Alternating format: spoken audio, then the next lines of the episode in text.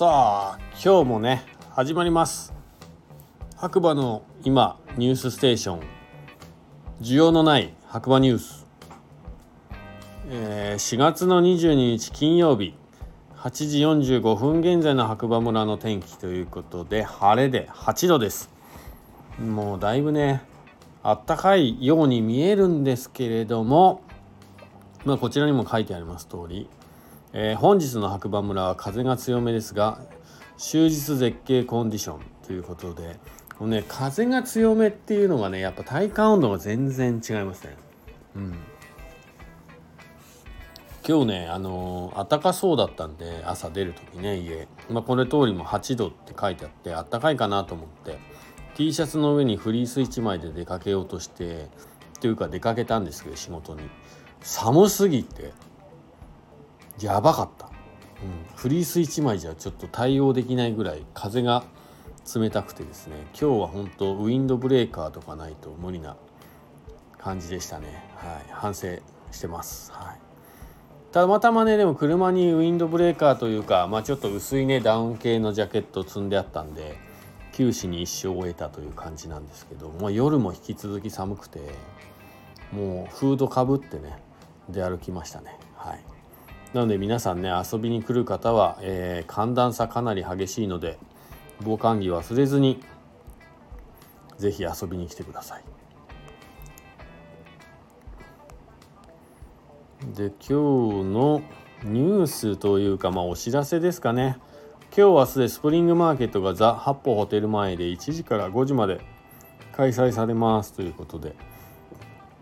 フードトラック、ライブミュージック、アーティストよりアーティストによるパフォーマンス、キッズ向けアクティビティスペース等を予定しておりますということですね。八方にね、行く途中の、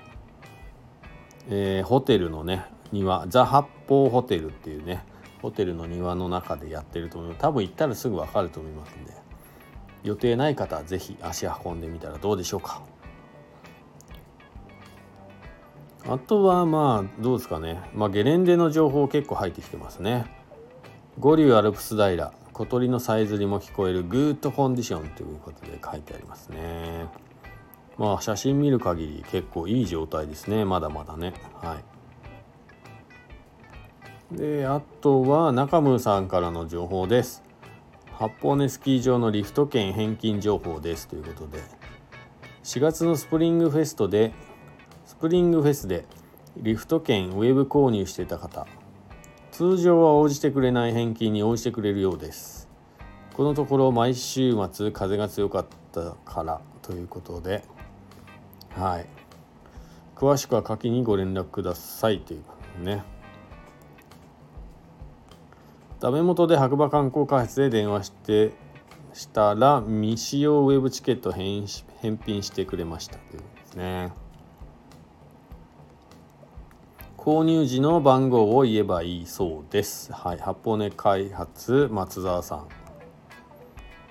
あとは結構ね、うちのお店のオリジナルタンブラーね、買いに来てくれる方多いですね。春の新生活のキャンペーンということでありがたいというか、ありがとうございます。是非ね、活用していただければと。で、こちらね、えー、オリジナルのエコタンブラー持ってきていただくと、実は白馬コーヒースタンドと、姉妹店のペンギンカフェの方でドリンクがねもうずっと毎回50円引きで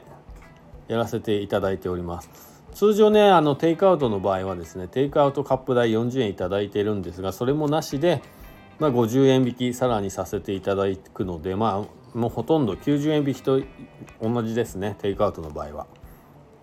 まあでも店内で飲む時もこのオリジナルのマグカップボトルねタンブラー、まあ、ボトル持ってきていただくと50円引きで飲めますのでかなりお得なので、はい、活用していただければ。と同時に絵のゴミの削減ですね。不要なねあのテイクアウトカップを使うことがなくなりますのでお店としても助かりますので是非活用していただければなと。在庫ね結構減ってきました。はい、えー、残りどれぐらいか分かりませんけれども在庫なくなる前にカラーが選べる時に是非えー、活用していただければなと思います。えー、詳しくはね、ザ・デイ・ドット白馬の中のノートにありますね。はい。特典っていうところかなそうですねオープンチャットを見ましたでお得な特典というところでねはい載せていただいておりますのでそちらから、えー、詳しくは確認していただければなと思います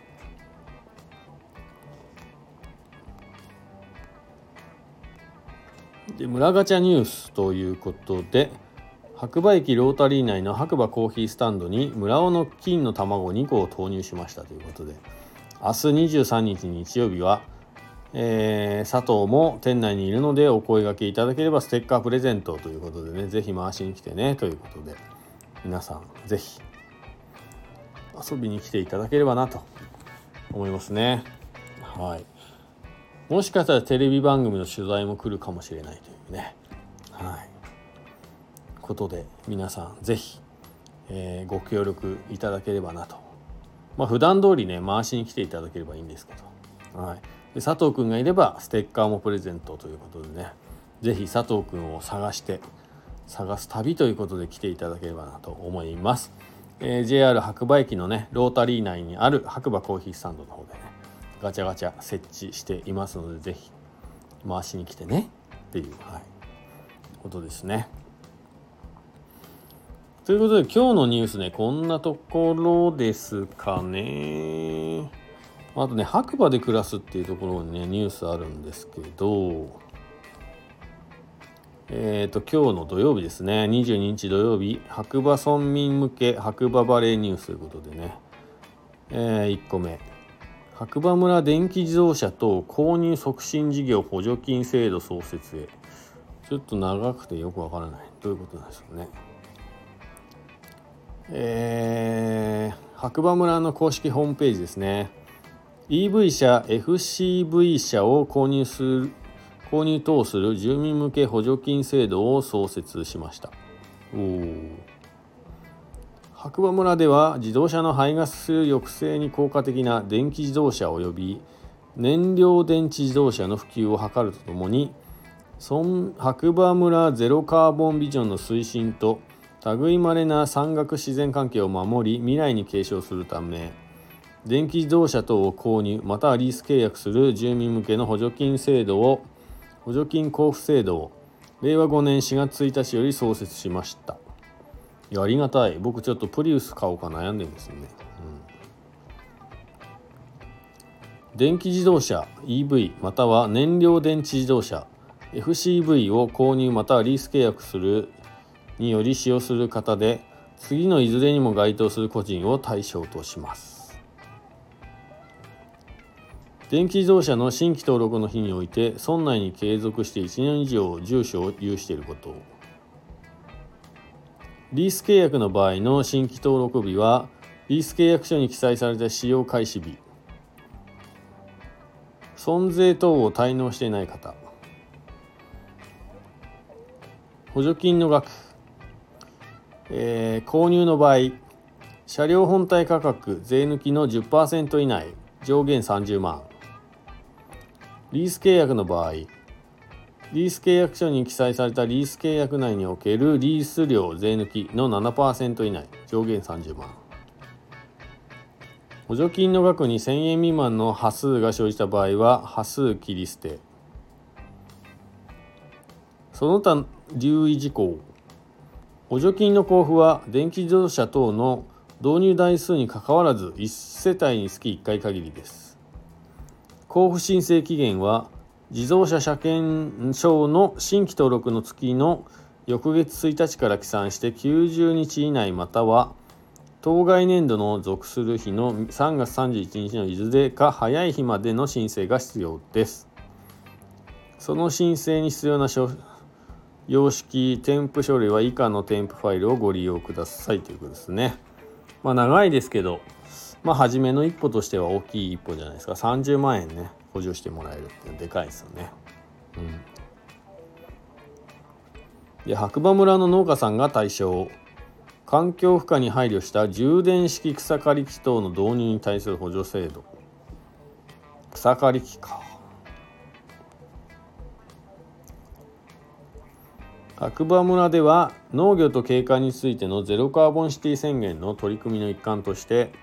充電式草刈り機等への切り替えを促進するため白馬村の農家の方が充電式草刈り機等の農業機械を購入するための費用に対して補助金を交付します。補助金額と対象者。白馬村の予算の範囲内で購入費の2分の1を補助します。上限2万円で1000円未満の場合は切り捨てとなります。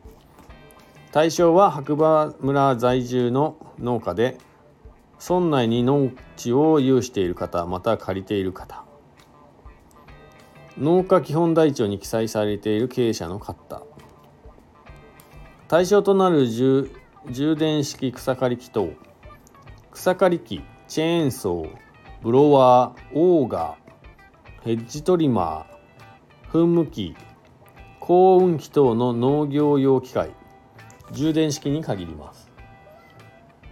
補助金の交付決定前に購入した機械は交付の対象になりませんということですね。まあいろいろ、まあ2万円でもね、もらえるなら、ぜひ、えー、環境にね、配慮した機械にこう、まあ、変えるのいい機会じゃないですかね。はい。ということでね、今日はね、あの、一般的な白馬ニュースプラス村民向けのニュース、えー、読ませていただきました。いつもね、こんな感じで、えー、っとね、LINE のオープンチャット、ザ・デイドと白馬の中で毎日更新されている、まあ、ニュースを読むだけというね、えー、乗っかり企画になっています。まあ、なので、より深い情報をね、知りたいという方は、まあ、LINE のオープンチャットの方にね、参加していただくか、まあ、リンクからね、えー、情報をね、読んでいただければなと思います。えー、ちなみにこちらの番組、えー、スタンド FM をね、キーステーションに、ポッドキャスト、SNS を通じて全世界にね、毎日放送しておりますので、もしよかったらいいね、フォロー、ね、コメントなどしていただければなと思います。まあ、スタンド FM をね、キーステーションに、ポッドキャストなどと言いましたが、まあ、Apple のね、ポッドキャストとか、まあ、Spotify とか、あとなんだっけ、Google ポッドキャストとかかな。まあその辺でずくなしラジオ898という検索していただいたら多分毎日ね、えー、更新されていますのでアーカイブもね読めますので自分が一番使いやすい媒体で聞いていただければなと思います、えー、それではねまた次回お耳にかかりましょう。今日もいい日だ。じゃあね。バイバーイ。